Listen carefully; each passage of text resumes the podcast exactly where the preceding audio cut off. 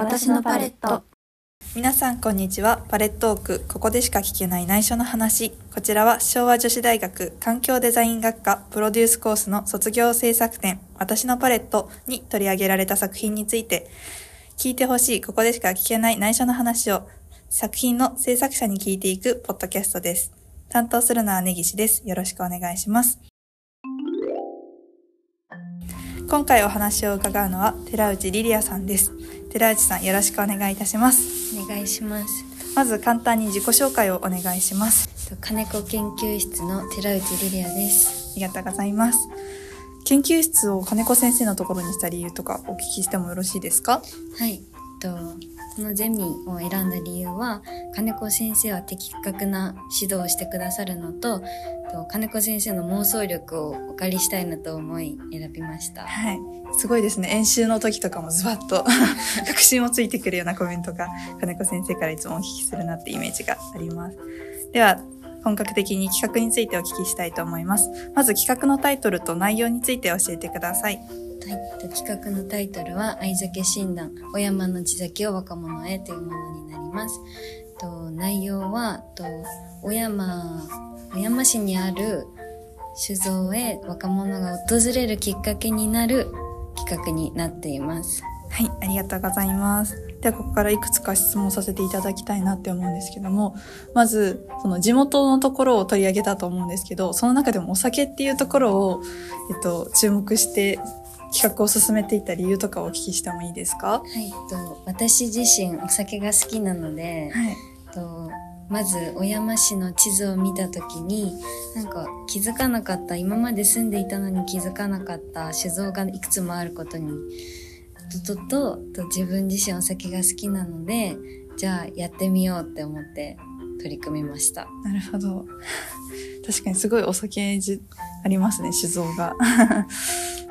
では次に、この愛酒診断っていうものを企画されたと思うんですけど、この企画がどう発想されていったかみたいなことをお聞きしてもいいですか？はい発想なんだろう若者にアンケートを取った結果地酒を知らないことや味に対してのイメージが悪いことに気づいたのでと小山市の地酒や酒造について興味を持つきっかけづくりとしてまた若者へ面白く目が惹かれる新しい体験をしてもらいたいと思いこの診断を考えました。そうだったんですね。まあ確かにお酒って言っても最近なんか甘いお酒を飲んだりとか、なんかなかなか地酒ってところに行き着かないのかなって思いますね。では制作物とかの方についてお聞きしたいなって思うんですけど、これなんか各お酒にキャラクターとかを作ったみたいじゃないですか。これって全部お酒飲んだんですか？はい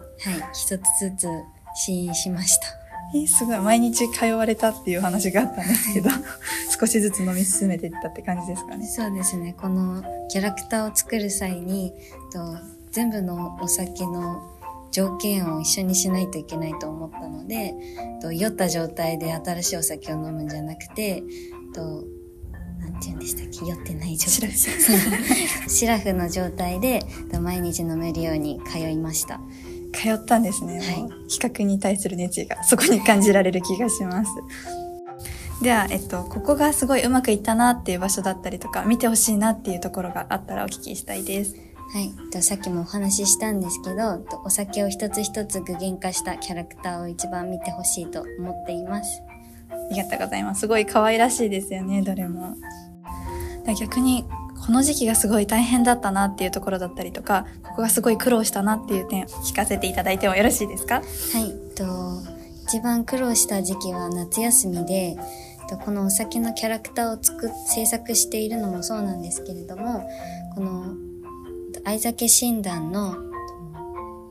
サイトデザインを考えるのも難しくて質問内容だったりとかその質問をどうして選んだらこの結果になるのかとかっていうプロセスもすごい苦戦しました。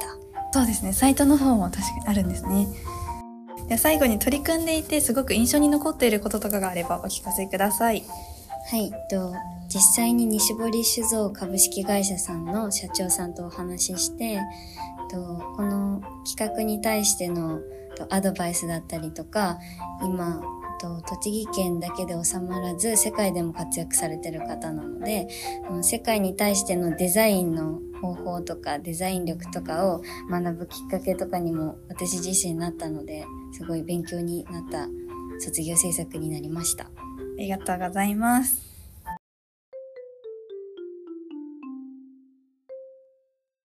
以上、パレットーク寺内さん編でした。ありがとうございました。